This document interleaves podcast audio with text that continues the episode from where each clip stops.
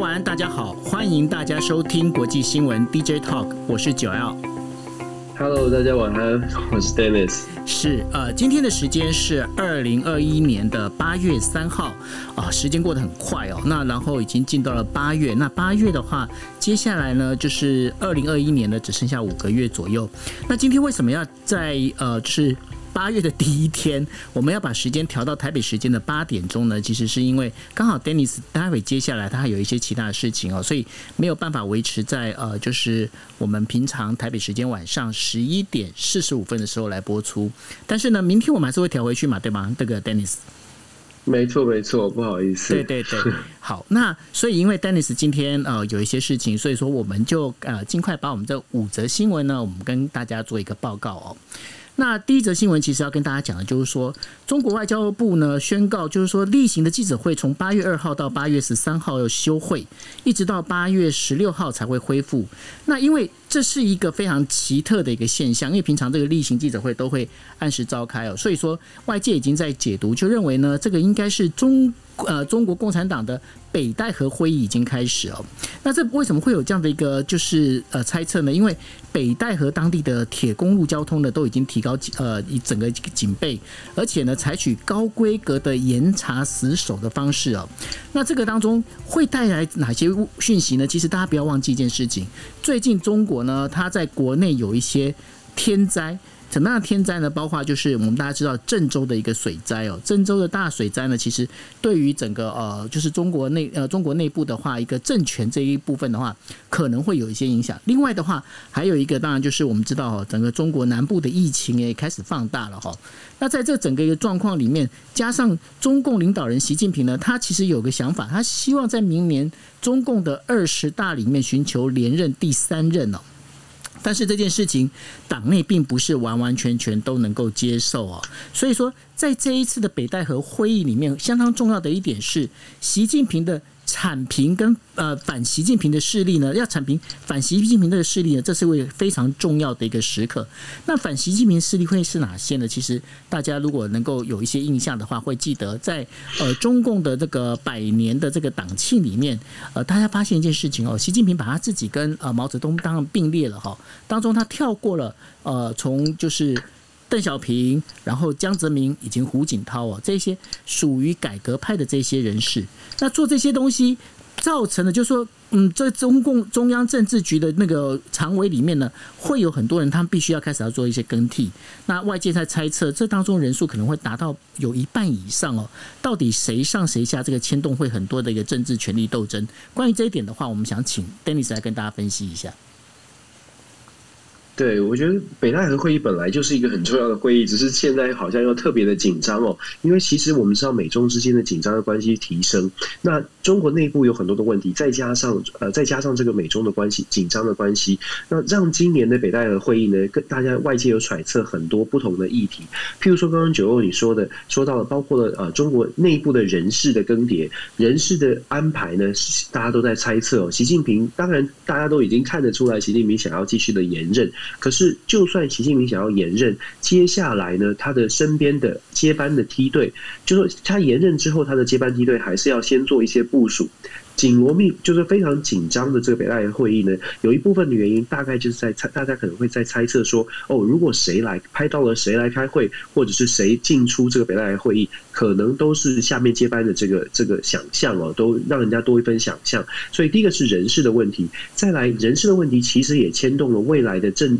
政策的走向，因为很多人他。中国的这个政政权呢，它并并它是呃非常在乎过去的呃从政的资历，你可以从从政的资历、从政从政的政策的。角度来看，这个人到底是强硬的，这个人到底是属于什么派系？这个人的对美关系，这个人的行政的手手法，所以北戴河会议今年就变成在人事上面呢，大家非常的关注，就说未来到底哪一些人会进入到核习近平的核心的核心的梯队？那核心梯队的成形成是什么样子，就会影响到整个对可能是中美关系，可能是对内的政策。那中美关系现在呢，外媒也在指出，就说。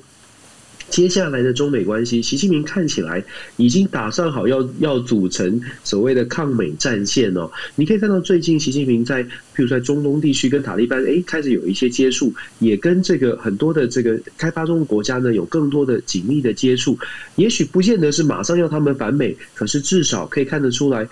对，对于中国、俄罗斯这一这一派这个路线哦，好像也在组织组织这样的一个呃团队，组织这样一个反美的团队。所以整个对外的外交政策，它会有什么样的路、什么样的走法？我觉得人北爱和呃这个会议当中一定会有讨论。那跟人事关人事的任命任免呢，也会有相对应的关系。再来，其实中国内部呢也有不少的这个呃议题，必须要去做一个调整哦，包括了。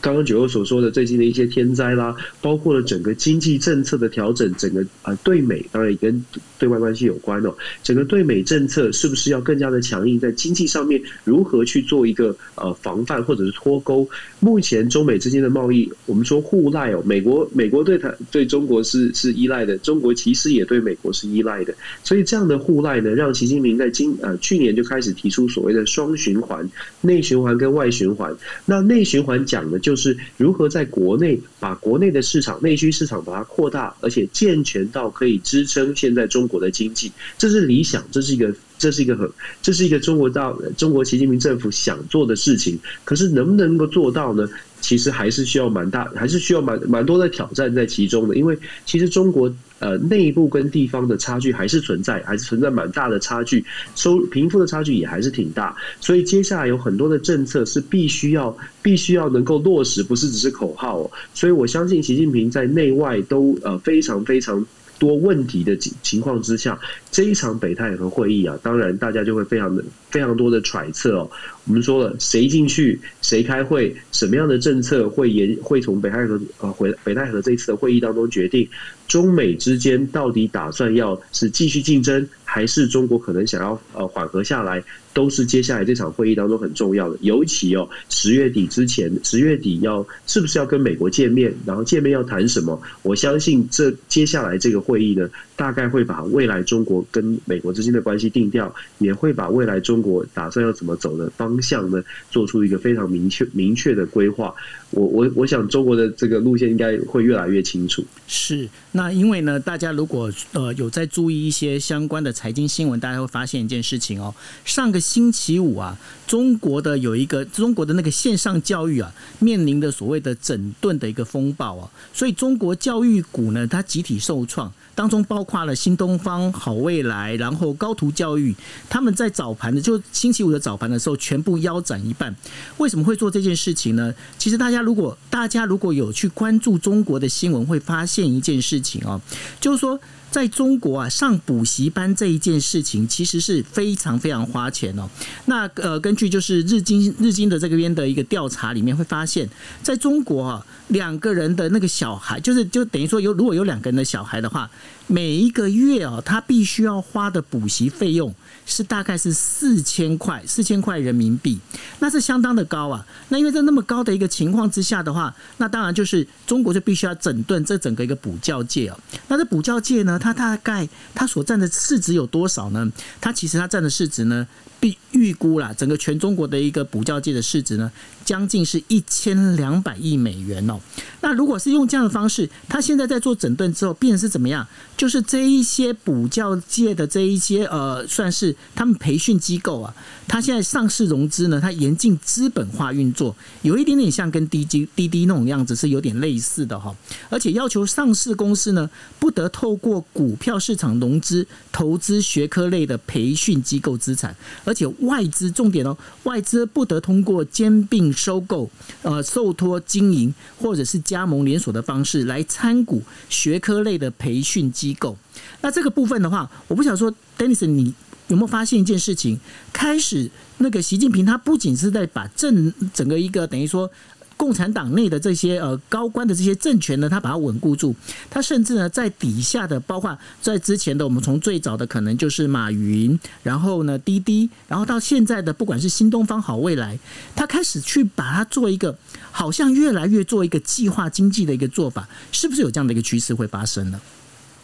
确实是这样，你可以看到他们很多的政策是越抓越紧哦。所谓的越抓越紧，是说很多的话题呢，本来是稍微的开放的，譬如说像这样的教育机构，过去都是比较开放的，让呃，不管是对外募资的开放，还是对内就是内容上培训的呃培训机构的这个呃经营方式上，基本上还有一定的空间哦。但是现在看起来呢，是抓抓回到这个中央中央政府的管制当中。这一次其实这个双所谓的双减政策啊，它是基于一个这个国。务院办公厅印发的非常非常明确的，就印发叫做这个政策叫做关于进一步减轻义务教育阶段学生作业负担跟校外培训负担哦，就这两个减少减轻两大负担的这个意见。这一份意见书里面，就是就如同九欧你说的，其实最关键的在于把整个补教业，基本上我们在台湾叫补教业，所谓的校外培训、学术学科培训，把所有的培训的机构把它视为呢是非营利组织哦。这整个报告是说，你将来都是非盈利性的。那非盈利，那就更不用说什么对外募资了。那做出这样的事情呢，在外界来看会说，哎，你管管的很多。可是就如同九欧说的，这个这个动作，它在一般平民的。角色，我甚至有问我的这个中国学生哦，其实他们的反应跟我们想象的可能不太一样。他们反应是说，哦，终于，终于这个养孩子不用不用这么这么辛苦了，终于要改变。对对对，终于改变了这个这个补教业就是横行，或者是补教业竞争，然后小朋友很辛苦。至少就是未来，我相信未来的中国的整个教育呢，还是一样会要非常竞争。毕竟十四亿人口，你不竞争，可能一定会有另外一种竞争的模式。就说就算不补习，可能大家还是有其他的方式，上有对策，下有这个上有政策，下有对策。家长一定还是会有一种不安全感，毕竟在这样的一个大大规模的竞争的社会，你一定还是会想到要怎么样竞争，让小孩子不输在起跑点。可是至少中国做这做出这样的政策决定呢，会让很多的人觉得，哎，中央政府很在意一般的人。大家就说，我们看可能上海、北京这些地方可能会觉得，哎呀，这怎么会这样子？可是如果你把视野放到可能更乡偏乡的地方哦，三四线的城市或者偏乡。很多的民众就会有不同的感受，很多民众就会说：“哎，这个政策是好的，这个政策是帮助我们这个国家想到了我们这个可能没有办法负担，就像我们刚刚讲到的这些数据，没有办法负担这些教育的教育的经费，所以呢，我们不敢生孩子。现在国家想到我们，所以习近平走的这种平民的路线哦，其实真的就是说，你可以精英阶层可能不喜欢他。”包括了资本可能被打击，精英阶层不喜欢他，可是世上苦人多啊，平民是比较多的，对，所以他真的是走群众路线。所以习近平的对内的政策呢，一定会得，你一定会，我们会看到很多的批判。可是别忘了，真的就是我们看不见的是真实的中国大陆的民众，可能这个真实的民意呢，比较难在外媒的这个角色当中反映出来。所以习近平做这样的动作，看起来是紧缩，可是对他有没有帮助？可能相对来相反的是是有帮助的，这值得我们一起来思考。是，所以呢，这个后续的部分我们还可以继续观察哦。那然后呢，谈完中国之后，我们要谈的就是说，大家如果印象深刻的话，缅甸的军事政变呢，从今年二月开始爆发到现在，已经超过了半年哦。但是整个局势还是非常动荡跟紧张哦。尤其是部分的这个缅甸的这个医护人员呢，他们又采取不合作的一个方式哦。那采取不合作方式，再加上现在整个缅甸国内的这个疫情呢，爆发的非常严重，包括呢翁山书记他身旁的一个亲信呢，也因为在狱中的染疫而过世。那如今呢，那个缅甸军政府决定他要成立一个看守政府，然后呢，由这个原本的这个军呃，就是军政府的这个等于的领导人呢，叫做敏昂莱。他来担任总理哦。那整个缅甸军政府从政变之后，然后成立了国家管理委员会来维持国家系统的一个运作。那一直到现在这样一个接替呢，其实他希望能够把这个等于说原本的一个等于说有点政变的国家管理委员会这样方式，把它在某个角度里面转换成是一个政府的一个角色哈。但但是呢，这件事情老实讲，这件事情在呃整个东协里面，这是一个非常头痛的一个事情。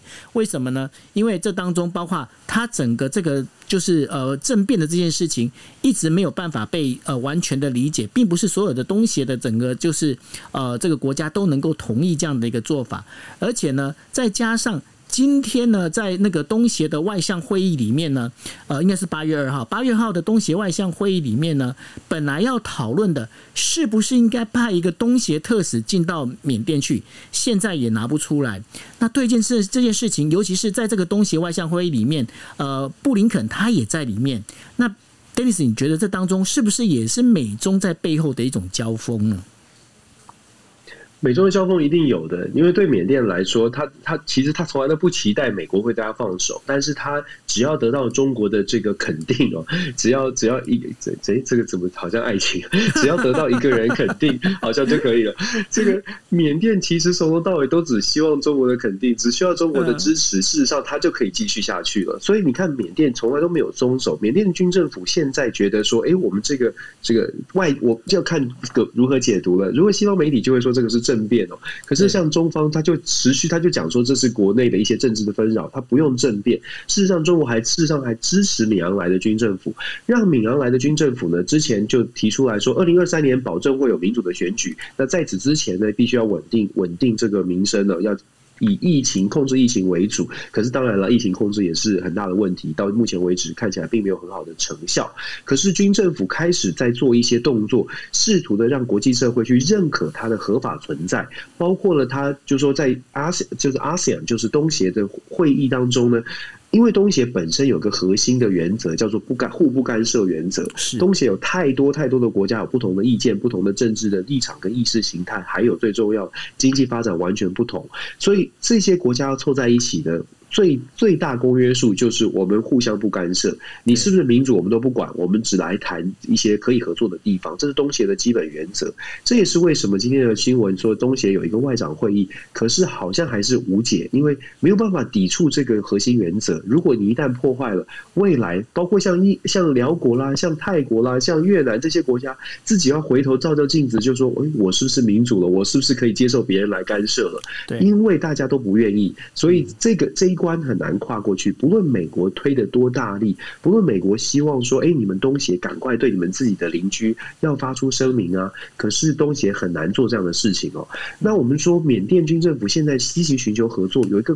关键的观察指标，就说联合国到底认不认同敏昂莱军政府所派出来的新的大使？过去翁山苏西政府的民主政府所派出来的大使呢，坚守岗位哦，他叫敏敦哦，他坚守岗位在联合国，他就是很。特别了，就变成缅甸驻联合国的大使，事实上跟军政府不对盘，所以缅甸驻联合国的大使不断的在讲缅甸目前的这个军政府执政的掌握实权的军政府的一些坏话，一直希望说联合国赶快赶快来惩治现在的米昂莱政府。然后他跟这个流就是不能说流亡政权，但是至少是呃在野的势力呢是比较近的。那米昂莱一直希望说可以派新的新的这个大使去取代他，可是要换这个大使呢，事实上要联合国一百九十三个会员国的大规大量的同意哦，多数的同意，我忘记是不是全数同意，但关键就在这里了，就是说，在中国支持缅甸的情况之下，联合国到底会，联合国的这些会员国呢，他到底会不会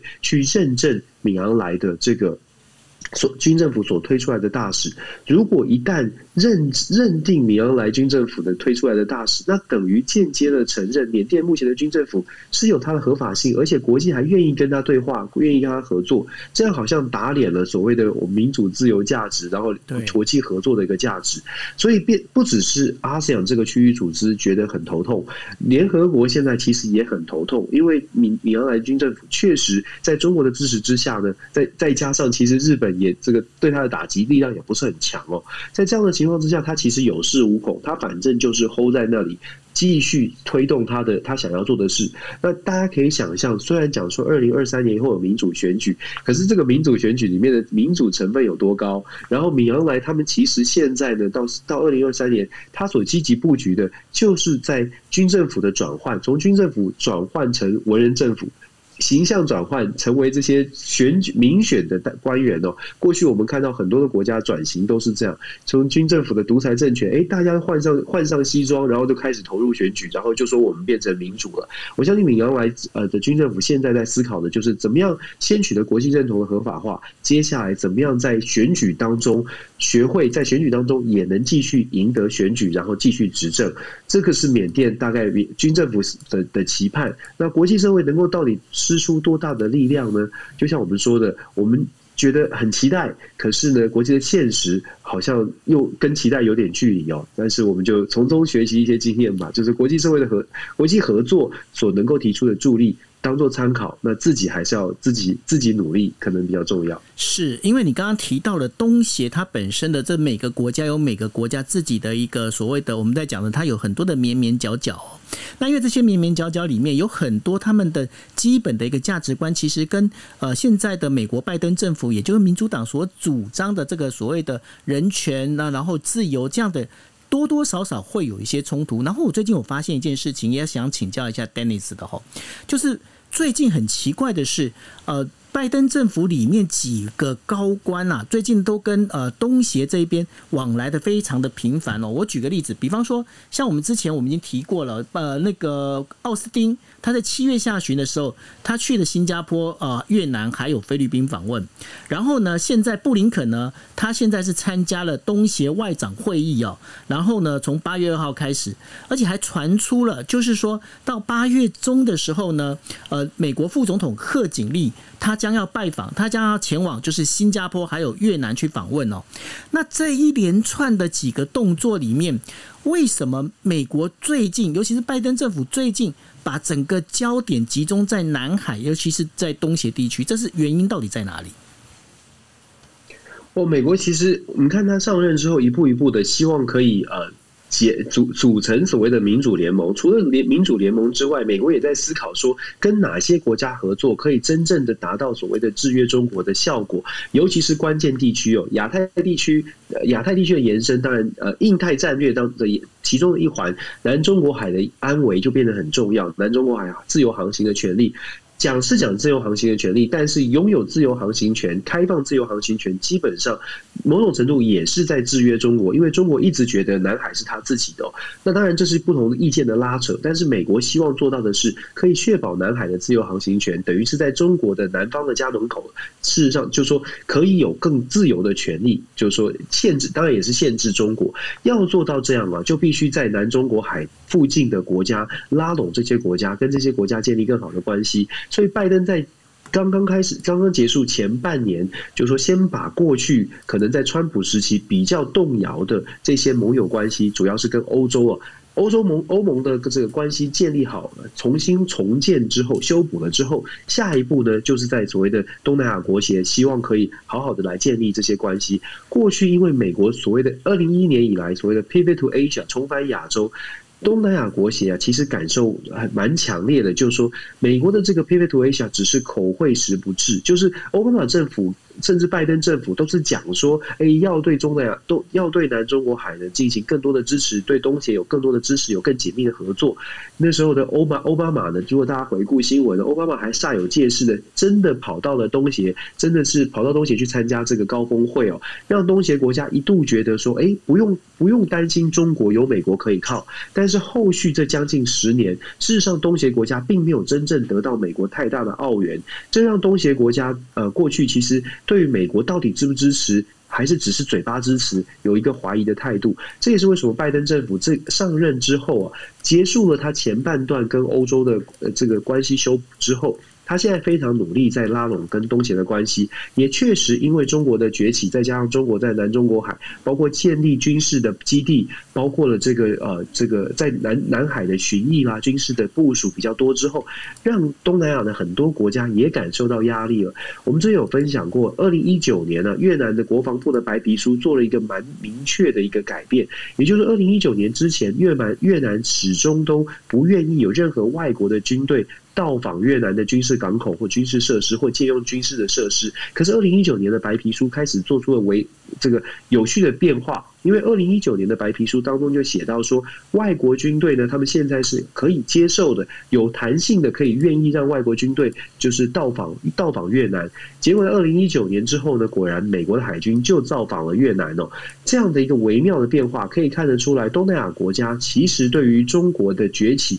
也是感受到压力，不再像过去觉得中国只是一个友善的霸权，正在这个地方当老大哥。相反的，现在大家已已经开始感受到相对的压力，所以东南亚国家变成美国拜登政府觉得，哎，也可以拉拢了，因为有一些蛛丝马迹看得出来，大家感受到压力了。那当然呢，其中意意见很多的不同，九号跟我们我们上次有分享过嘛，很多的外日本的这个外交官有分析过，有呃不同的东南亚国家其实也分成不同的族群。那美国现在等于是各个急迫的，希望针对不同东南亚国家各自的需求呢，来给予一些呃给予一些协助吧，军事的协助或者经济的援助，尤其在疫情当中，可能在疫疫苗的援助也是美国可以施力的点。只不过这样的一些动作呢，会拉拉到多少东南亚国家愿意比较向美国靠拢，这个是我们可以观察的。是，那刚刚提到军舰这件事情呢，我们就必须必须要谈到，就是说现在接下来在这整个下半年里面啊，整个呃，应该说印太的整个海域里头啊，会非常的热闹。为什么会非常热闹呢？德国护卫舰巴伐利亚号二号的时候，它从德国北海的威廉港启程哦，它要进入就是这包括这整个印太地区，这当中有七个月的时间，它会巡会造访哪几个地方？澳洲、日本。然后还有韩国，还有一个地方就是刚刚呃 d e n i s 提到的越南哦，而且他预计在十二月中旬的时候要穿越南海，而且这是从二零零二年开始哦，它是第一艘就是从呃南海航行的一个德国军舰。这除了德国军舰以外呢，大家如果就印象深刻，上个星期的话我们也提到了英国的航空母舰伊丽莎白女王号呢，它也进到南海来了。然后进到南海来的时候，其实老实讲，他们呃，就不管是德国或者是呃英国这样的一个动作的话，对于中国呢，其实是中国会觉得非常的不高兴哦。所以在《环球时报》上面呢，有一则有一则报道，然后等于说有一点在嘲讽这整个英国的那个伊丽莎白女王号哦。那但是呢，这个故事待会会请 Dennis 来跟大家讲。那另外的话，除了这以外呢，包括了现在日本。日本他也第一次，他在七月三十号的时候，呃，日本的呃陆上自卫队第一空挺队，什么叫空挺队？就是呃，就是空降部队哦。第一空挺队呢，它跟美军的第一特种呃作战部队呢合作，在哪里？在呃那个关岛这个地方，也就是马里亚纳群岛这一边呢，第一次进行了。夺岛的一个环呃夺岛的一个训练哦，也就是说这个岛被夺了，然后他怎么去把这个岛把它抢回来？这样的一个夺岛训练，这是日本的那个自卫队里面第一次在海外的进行这空降的一个训练哦。那在这整个一个状况里面，好像除了政治之外，现在整个军事整个武力里面，好像大家也都开始在这个印太地区开始在秀秀胳膊，然后开始告告诉大家说：“哎，我们看谁的拳头。”比较大，大家不要随便乱动。对于这一点的话，我想听一下，就是 Dennis，你怎么去分析这样整个一个局势？对，其实，在东南亚，我们刚那个刚刚那一题我忘记忘记讲，因为你提到那个贺锦丽要访问东南亚国家，我忘记讲到。我觉得这个这个这个这个安排，这个呃 行程的安排呢，我希望拜登政府可以重新考虑，是不是要派他去。目前目前是传闻是这样子，没错，但是还没有完全的确定。有有，我有看到他要去新加坡跟越南哦，所以我也是蛮担心的。希望他可以好好。他到哪里都会把事情搞他。他目前为止是这样，不过也也是啦，就是说他需要，他需确实是需要更多在国际事务上面磨练，希望他可以完成交代拜登交办的任务哦。那我们讲到东南亚国家为什么那么的重要？刚刚有说过，在外交上面，因为美国政府看到东南亚国家在中国崛起之后，态度有一些些微些微的转变，所以希望可以不能说见缝插针，但是希望可以呢，呃，跟东南亚国家建立好的关系，然后试图的在中中美之间可以找到合作的机会，就是。中美的选择上面，他们愿意可以说服东南亚国家跟美国进行更多的合作。那我们看到，要跟要说服东南亚国家愿意跟美国合作，如果只看单靠美国的话，其实拜登政府很清楚，只是单靠美国以美国跟某些东南亚国家的关系，你只靠美国自己用嘴巴上讲，再加上过去的经验，可能很难说服。所以最近大家看到的，就是说很多的欧洲国家，东南亚国跟东南亚关系蛮好的，像欧这些欧洲国家呢，都纷纷的开始跟美国进行合作。在美国的印太战略当中呢，拜登跟他们这些国家见面，像德国梅克尔见面，跟英国首相见面的时候，还有这个法国，事实上都在谈的是印太战略，都希望把这些国家通通拉到亚亚洲。洲地区来哦，所以我们看到英国的伊丽莎白女王女王号的航空母舰呢，这个二十二十一号这个叫做打击航母打击群二十一号这个呃这个团队啊，这个整个打航母打击群呢，拉到了亚呃印太地区来，亚拉到了亚太地区，某种程度就是希望也是透过美国的这个居中的协调，希望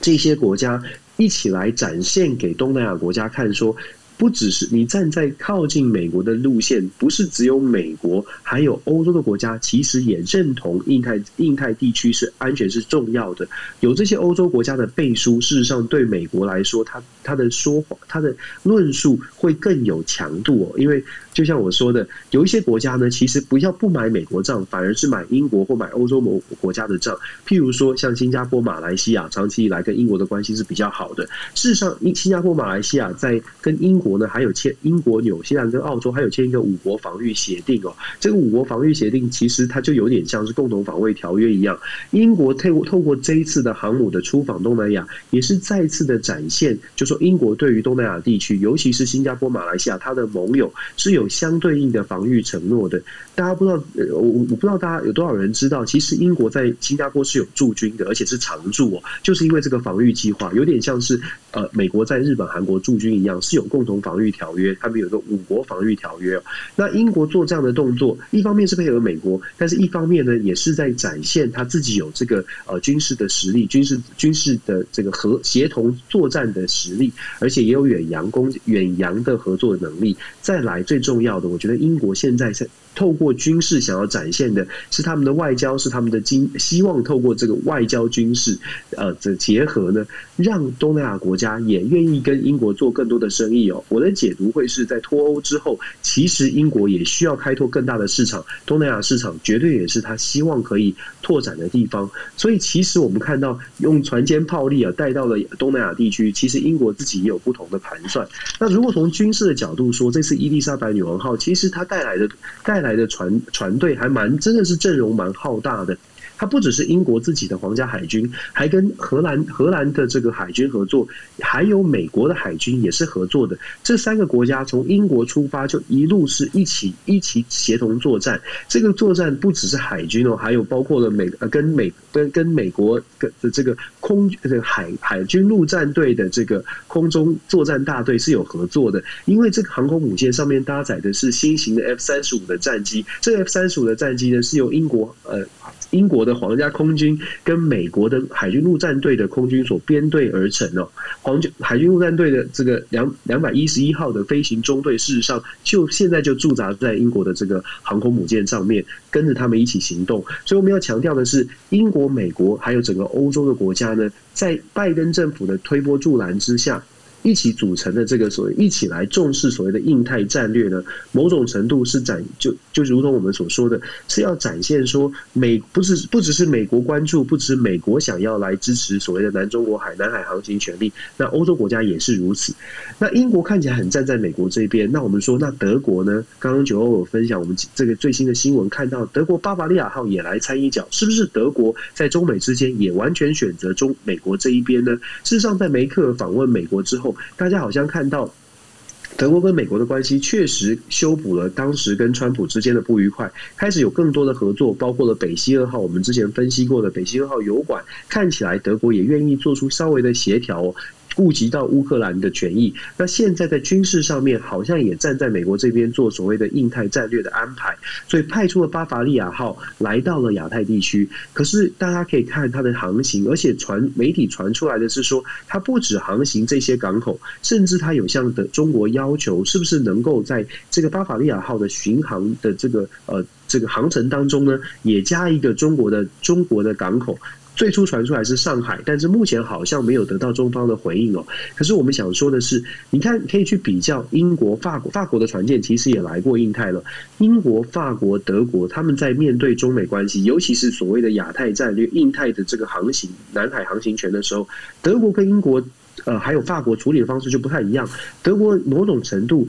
他会去询问中国，他还是希望可以在中美之间扮演一个桥梁，扮演一个润滑剂。甚至呢，我们如果讲的从德国比较自私的角度来说，德国还是不太希望跟中国完全的撕破脸，即便。他呃，服配合所所谓的美国的亚太战略，甚至派了军舰来，他走的路线也跟这些国家不一样。他走的是非常外围，而且非常保守的路线，基本上不去牵涉到，譬如说不会经过台湾海峡。目前目前的安排哦，有没有变数我们不知道，但是至少不会经过台湾海峡，走的比较保守，而且在路线的规划上面呢，也没有太非常非常的针对性，甚至就像我们说的，还去问说中国能不能去停靠中国的港口做这样的一个动作。他而且。德国一直在强调，他做这样的动作的目的是南海的航行权。除此之外，他没有其他的想法。所以，我们看到各各个国家现在在印太战略当中。有配合的部分，但是也有因应因因应手法不同的部分，有一些细微的差距呢。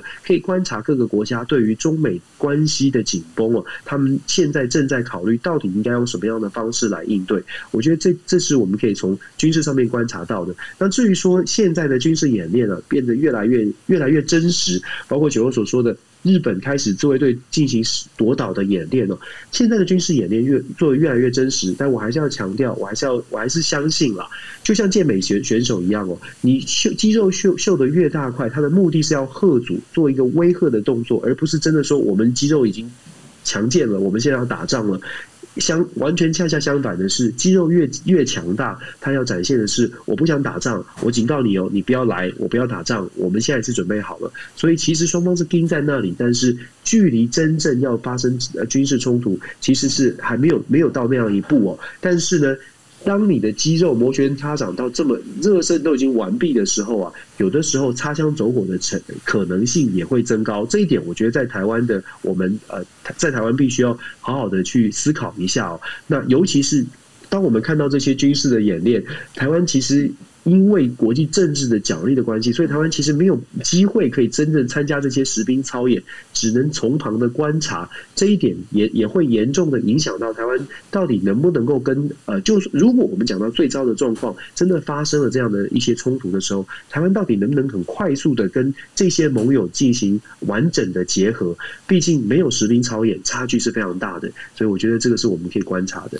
是，那在这部分的话，可能再补充一个小花絮哦，因为。在呃，就前几天的那个 Financial Times，那它上面呢，金就金融时报上面呢，有登载了一则新闻。那我觉得这新闻其实还蛮有意思，也想听听看 Dennis 的意见哦。就是说，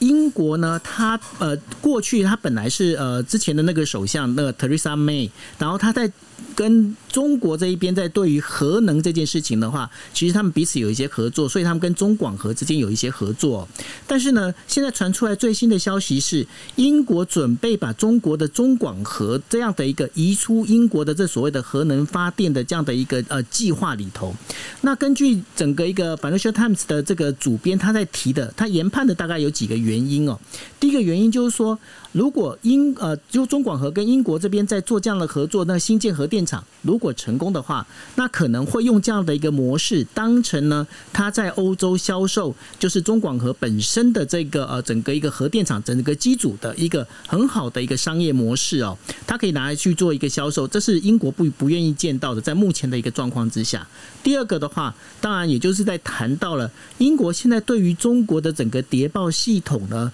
他们其实是有所防御的。也就是说，因为会担心。今天如果中广核大量的一个人员进来之后，到英国这边，那甚至会在里面有一些办公室这样的一个做法里面，会不会增加包括就等于说商业机密甚至军事机密的一个窃取哦？所以说，因为这几个关系里头的话，啊，英国他现在决定是把中广核排除在英国的整个一个核能呃核能发电计划之外。那对于这件事情的话，我不晓得说，Dennis 你怎么看这样的一个做法？其实我觉得英国现在采取的一些政策跟一些路线，这确实是跟美国蛮类似的。因为我们之前有稍微提到说，美国现在走的路线是在勉勉强可以合作的全球议题，譬如说是气候变迁啦这些一定要合作的全球议题上面，尽可能的还是用谈的，希望可以合作。可是，在脱钩的一些，譬如说产业啊、高科技业，或者是其他的就是比较有疑虑的这些呃视线上面议题上面的脱钩，是拖得越来越远哦。那也就是说，就说像像美国半导体啊这些资讯产业，可能未来跟中国的距离会拉拉得很远。那我相信英国现在采取的这些政策，包括了你刚刚讲到，就核核能发电。现现在开始禁止中国的这个核能发电设施的厂商呢介入到英国的核能发电未来核核电厂的一些建制，某种程度就是在就是也是跟着美国的路线在走，所谓的脱钩的产业。有一些有机敏性的，或者是有一些有疑虑的这些部分呢，尽可能的跟中国分开来，在短期之内尽量不要采用，不要跟英英中国合作，避免任何的危危险，或者避免任何的疑虑哦。所以我觉得英国跟美国现在又可能又回到了当，就是说。走过了川普时代的这个关系比较拉得比较远，现在感觉起来，欧洲的有一些国家，至少英国看起来是跟拜登政府的走的是非常的近。其实日本现在也跟美国走的非常的近哦。对。所以有一些跟美美国走的近的国家，我们会看到类似的类似的政策不断的出台，也就是说脱钩脱的会越来越明显。过去很多的产业都可以，大家可以，哎，我你你，譬如说我们呃中国中中资企业，我们投资十件，可能可以过个三件。四件甚至五件，关系好一点的时候，可能可以过得更多，大家没有这么多的疑虑。但是现在呢，很有可能哦，中国的投资可能会一一的被剔，不但是剔除掉产业链之外，甚至要能够过关在。呃，英国啦，像在日本啦，在美国要能够落地，要能够大幅的、大幅的呃一些进行的一些呃生意了，或者是贸易的呃交流，恐怕难度都会变高，就是因为这个脱钩的一个大方向，大概在短期之内已经定调。所以我们的解读，我我自我我我个人的解读会是，英国跟美国走的路线会越来越像，那跟对中国的态度呢，呃，也会稍微的越来越强硬。是，那当然，我们接下来要聊的就是说，发生在不管阿曼湾这一边哦，呃，在就是七月底的时候，有一艘呢，应该是说它是以色列的企业的一个就是游轮，但是这艘游轮很妙的是，这艘游轮的那个。呃，应该是说他的船籍是在日本，那结果呢，他遭受到呃就是无人机的攻击哦。那当中呢，有就是船上有一位呃英国人跟一个呃应该是罗马尼亚人哦，然后因为是这样子，然后就过世了哈。那因为是这样关系，所以英国呢，他就呃就是直接就呼吁了，就是说，因为他们研判这个事情呢，可能就是伊朗做的哦，但是伊朗到目前呢，他并没有去承认这一件事情。那这个。因为英国或美国，他们就还强强调一件事情，就是说，今天在确保航运航路这件事情上面是一个非常重要的。他们不认，他们不希望伊朗能够做这件事情。那这是不是代表伊朗跟以色列之间的冲突又开始升高了呢？伊朗跟以色列的冲突确实哦，就就说呃，确实都一直很紧张。那以色列事实上一直都对伊朗是非常的不满，尤其是在伊朗，以色列已经多次之前的这个纳塔雅胡政权到现在的拜登政权，都对美国要跟伊朗签核协议，事实上他们的态度是没有改变的，就是不希望美国跟伊朗签核协议。他们认为美国应该继续对伊朗施压。不要有什么核协议，他们在二零一五年就不喜欢那个核协议哦，因为核协议的意思是说，哎，给伊朗一些空间，然后把他的核不是不是呃，伊朗核协议二零一五年核协议就不是让伊朗全部没有核子武器哦，所以大家可能会觉得，哎，核协议好像好像就让伊朗有这个就压制住伊朗。从以色列的角度呢？核协议应如果真要有核协议，应该是完全彻底摧毁伊朗有核武器的这个可能性。但是核协议其实不是如此，核协议只是制约住它。所以对以色列来说，这样的核协议是不应该的，不应该就是默许以色列、伊朗还有这个能力，应该要彻底的打击。所以对于以色列的，至少他从他的国家安全的角色，他觉得这是不应该的。那这一次这个安曼湾的这个攻击的事件呢，又再次的引发了这两国的这个冲突，两两国的这个紧张气。气氛又又再次再起哦。那这两天呢，英国跟美国都觉得说，嗯，伊朗你就是幕后的这个攻击的幕后的推手，幕后的黑手。那伊朗当然是伊朗的态度是很强势的。有趣的是，今天俄罗斯呢，俄罗斯跳出来，俄罗斯讲说他不相信伊朗会做这样的事情，他觉得说这个只是以色列自己想象的一种情况哦。所以这个变局又参涉到更复杂的这个大国的外交。但是我们从美国跟英国去支持以色列，会会就就说去指责伊朗，然后间接的等于是支持以色列可能准做出更强的这个军事的准备。我个人会觉得说，会不会是因为美国跟英国，事实上美国在中东地区的军事的力量其实已经消减了，因为已经呃军事部署移除的关系，所以会不会是美国希望在这样的紧张情绪当中呢，伊朗可以变成美国的这个？这个助权美国就变成美国的左右权，由伊朗来出手跟以色列发生冲冲突。那也许呢，美国不用出不用出兵，就可以有以以色列的军队，因为以色列的军队也蛮强的哦。由以色列的军队，因为这样的紧张情绪，由以色列的军队去来攻击伊朗，或者是发生严重发生进一步的军事冲突。那美国当然不能说是坐享其成，但是美国至少达到目的哦。为什么说达到目的？因为这样的紧张关系会让伊朗的核在核协议的谈判桌。上或许会改变他们的态度，因为如果有军事冲突，可能核协议他们会愿意放软姿态、放低姿态，因为毕竟没有办法一边处理军事冲突，一边来谈这个核协议。或许美国有这样的盘算哦。再者呢，其实伊朗现在内部确实也出现了一些危机哦。如果我们去看伊朗现在发生的事，国内的政政治的话，你会发现，伊朗虽然选出了新总统，但是伊朗的这个精神领袖哦，那个呃，应该叫做何伊梅尼吧？对。他的这个，他的这个领导的这个精神领袖的地位，现在是岌岌可危。为什么呢？因为伊朗最近啊有非常严重的饮水短缺的问题，水污染，然后伊朗内部的饮水短缺，造成民众民怨上街头去抗争哦。这个可能比较少媒体报道，但是呃，中东的媒体其实很关注这个议题。伊朗的这个精神领袖，他的政权可这个。稳定度变低的时候，这个时候的伊朗，他的新总统上任之后，能不能压得住阵脚？然后美国现在看到了伊朗跟以色列的冲突升温，伊朗内部又有这些变数，所以其实美国呢，好像得到了一个有有机会，有更多的筹码，可以让伊朗逼着伊朗上谈判桌，可以逼着伊朗去接受核协议，甚至是可以逼着伊朗去接受更多的条件。这个对伊对美国来说。整个中东情情势，尤其是伊朗跟伊朗跟以色列之间的紧张情势，如果升温，其实对美国来说不见得是坏事哦。这是可能是一种国际政治的一种盘算呢。那伊朗到底会怎么发展？伊朗现在新任的总统还是莱，他叫莱西哦，他还是表达的非常强势的、比较强硬的立场。但是我觉得，只要是内政的部分没有办法解决，然后再加上以色列跟伊朗的关系，如果真的变成了开始有军事的冲突，那我想呢，伊朗它本身的政权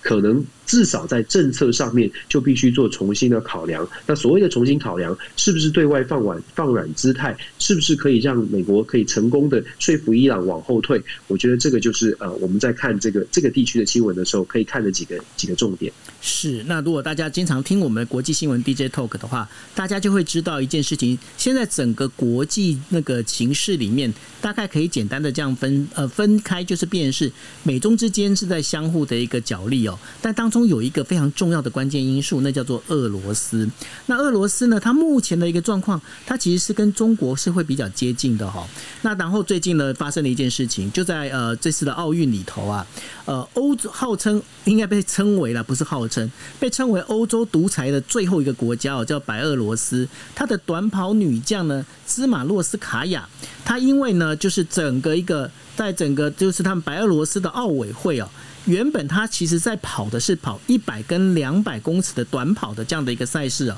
结果白俄罗斯呢强迫他参加参加就是呃四百公尺的一个接力哦，那他对这件事情非常不满，于是呢二十四岁的一个小女生，她直接在 Instagram 上面就直接的对这事情发生公开批评哦，她果然批评之后。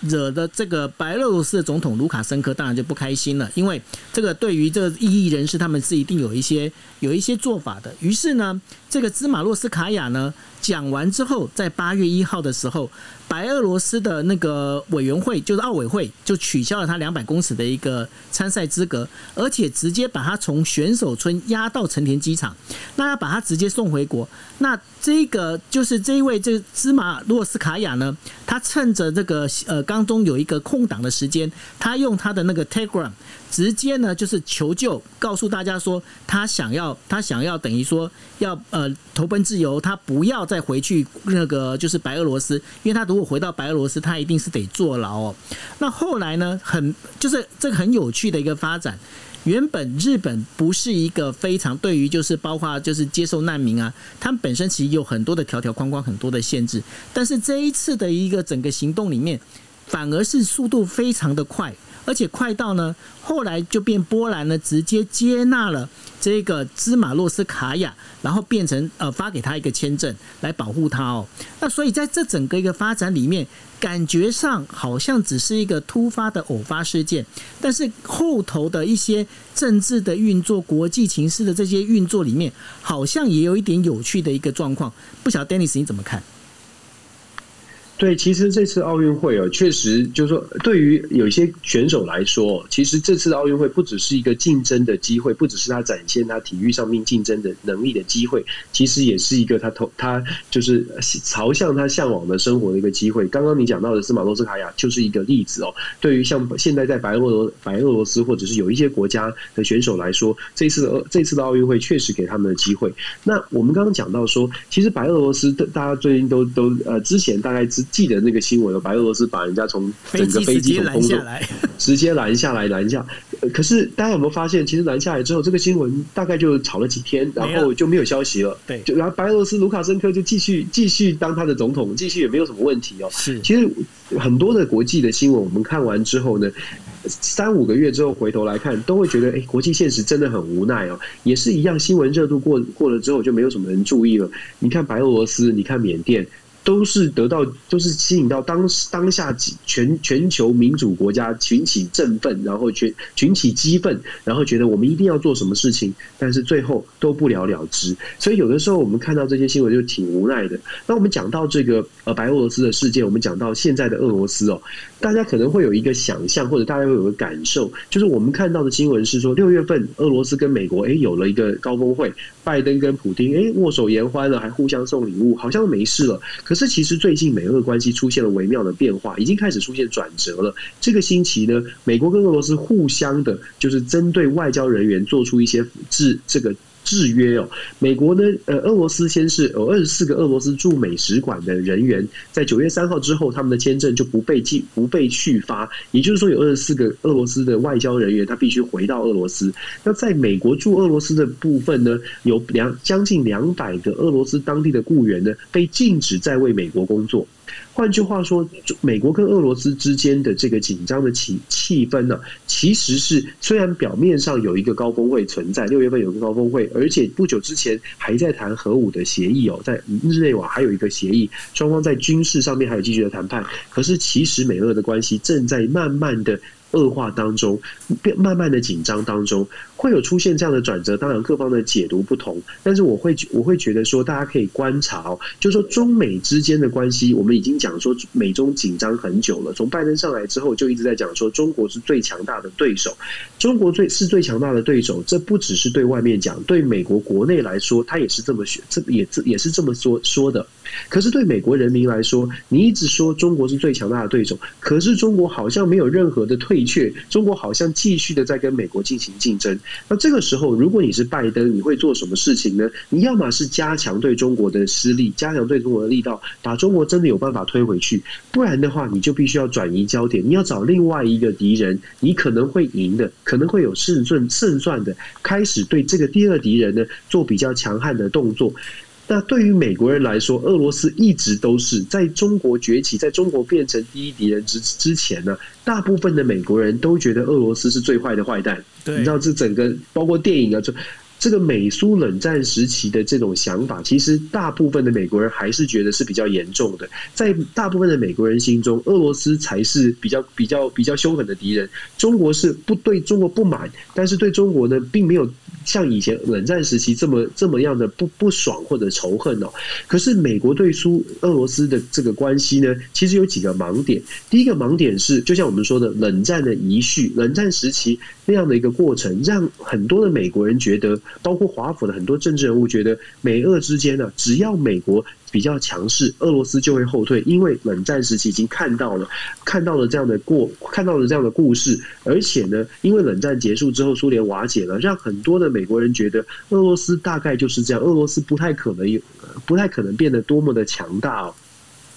尤其是美国跟俄罗斯到目前为止，整个贸易的互赖的程度还是极低的。我们之前好像有讲过，其实双方的这个互相贸易的比例，占美国的贸易对外贸易的比例，其实不到百分之二哦，其实非常低哦，非常低的比例。所以让美国人很多的美国人觉得，呃，俄罗斯大概强度国家的国力的强度是有限的，这是第一个迷思。第二个迷思呢是，俄罗斯事实上跟美国的这个交交往啊。美国总是觉得说不民主的国家，其实这些领袖就一定不会得到支持，所以美国觉得有这么多人反对普丁，所以普丁其实政权只要美国去强化去对民民主的价值的支持，去强化对于这个这个呃俄罗斯反对党的反对人士的这个声援，就可能会打击到俄罗斯。但是可可是啊，如果你去看俄罗斯内部的一些呃不。当然不是说民调了，就说去看俄罗斯内部的一些这个这个呃呃报报报道，也许你会发现，普丁他所得到的支持可能比美国想象的来的更多一点。普丁他可能在国日俄罗斯国内，因为民族情感的关系，他对外的这个外交动作讲非常的强势，其实有可能对在他在让他在俄罗斯内部是受欢迎的。这个是可能在美国看俄罗斯可能会有一点点盲点，就说哎。不民主的领袖可能就是没有办法得到支持，会不会是真的是这样？也许跟事实有一点点的差距。再来啊，第三个盲点是一九六二年的古巴飞弹危机，加上一九八零年代的欧洲飞弹危机啊，最后的结果都是和平收场，让很多人觉得只要美国继续坚持的岗位，民主国家必胜。这种想法在很多的人、很多美国人或者是美美国的这个盟友的心中，可能都会觉得，哎，俄罗斯。应该能力就有限，所以我们只要坚持就会就会成功哦。可是大家忘记的是，一九六二年的古巴飞弹危机也好，欧洲飞弹危机也罢，基本上当年。美国跟盟友 NATO 就是北大西洋公约组织所展现的军事的力量，其实展现的非常凶狠哦，就是不是像现在就是哦大家谈谈一谈谈笑用兵。当时其实美国跟这个民主同盟在军事上面的这个围堵跟军事上面展现的实力，确实是有条件让俄罗斯往后退，让当年的苏联是往后退的。可是现在有没有展现这样的军事实力呢？好像没有，好像没有这么大的肌肉。可是还是有这种想法，是俄罗斯一定会退。这些都是呃，我刚刚讲的都是美国目前面对俄罗斯的一些盲点，所以拜登政府能不能看到这个盲点，能不能就说在美俄的关系之间做出一些调整，不要一直觉得说俄罗斯就普京就一定会输，普京就一定会弱，毕竟。美中之间的交锋给了俄罗斯很大的空运作空间，给了俄罗斯他知道，我就算百军力不用百分之百的可以跟美国抗衡，可是我可能是美国的六成，再加上中国可能是美国的六成，两个加起来就超过了美国。俄罗斯有这样的空间去跟美国进行制约。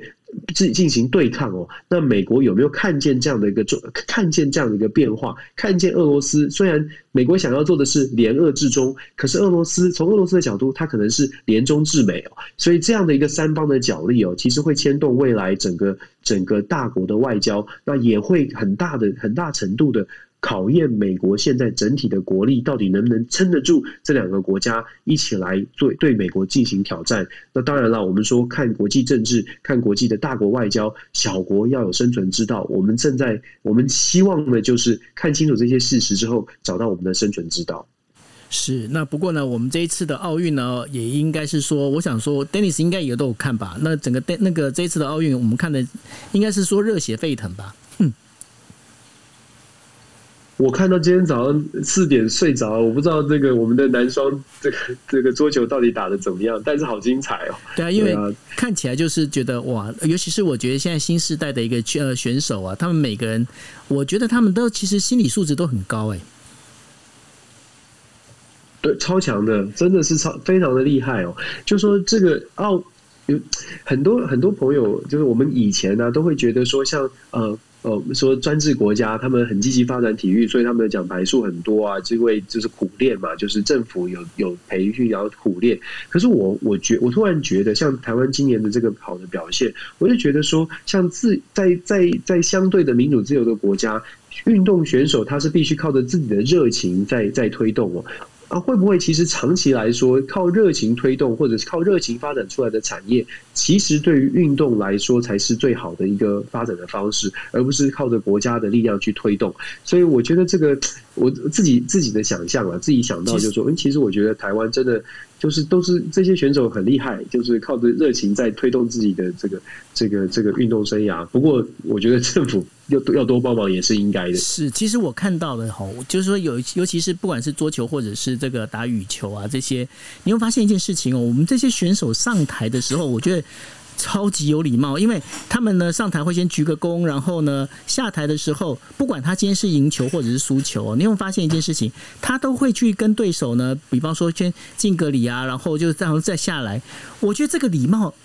这个我觉得我看的蛮感动的，为什么呢？因为在日本啊，因为日本人尤其他们在打棒球的时候啊，他们把球场是视为一个非常神圣的一个地方哦。所以说，日本的我们在讲的就野球男儿啊，他整个要上去之前，他要用这球场之前，他要先鞠躬脱帽鞠躬，先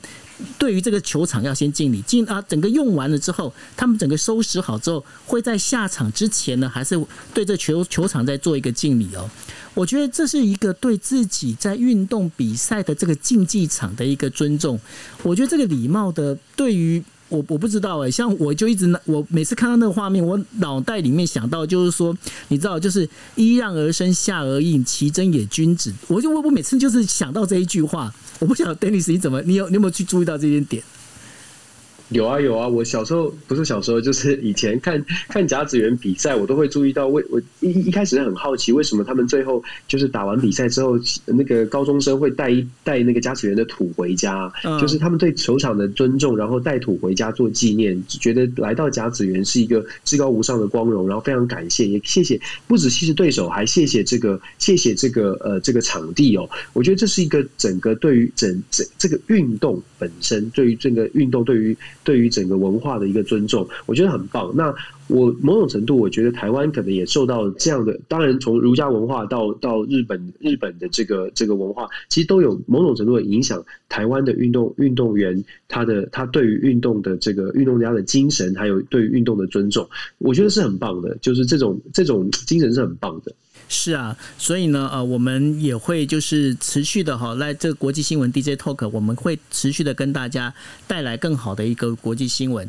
那当然，今天的话，我还是必须要跟大家在节目最后跟大家再报告一下，因为我们今天呢，是因为呃，Dennis 刚好就有一些特别事情，所以我们把时间特别挪到了台北时间八点钟。我们明天呢，我们时间还是会回到原来的时段，也就是台北时间晚上的十一点四十五分，呃，大概是一个呃半个小时到一个。小时左右。那当然，大家如果因为太累、工作累，然后想睡觉的话，没有关系哦。大家可以上网去搜哦，就是。Dennis 的全球政治笔记，哦耶！我终于讲对了。然后呢，还有包括就是你可以去找就来谈日本哦。那你们都可以去找到，就是我们在上面，因为我们都有一个 Podcast，那我们把这个相关的这些内容呢，我们会直接上传到上面，你们可以去听。那如果说你不习惯听 Podcast，你要听 YouTube 的话，那你可以上网搜，呃，就是在 YouTube 里面，你直接找今夜一杯，你就可以找到了，就是这个我们把它分段的，因为在 YouTube 里面我们会把它分段哦，大概是。每一则新闻会有一段这样的一个呃，就是 YouTube 的影片在上头，所以呢，也非常欢迎大家，呃，如果可以的话，非常期待大家能够来陪伴我们，就是说跟我们一起来呃分享这国际新闻。当然，如果你有比较想听的这些内容的话，大家不要忘记，你可以去搜寻就是 Dennis 的一个粉砖哦，也就是 Dennis 的全球政治笔记，然后留言或者是留言给我，然后告诉我们呢有哪些你想要知道的内容，好不好？那 Dennis，你带大家去忙了，对不对？没错。没错，没错，谢谢大家。不好意思，今天时间调整，感谢。OK，好，那我们今天节目就到这一边。那谢谢大家，大家晚安喽，拜拜。晚安，拜拜。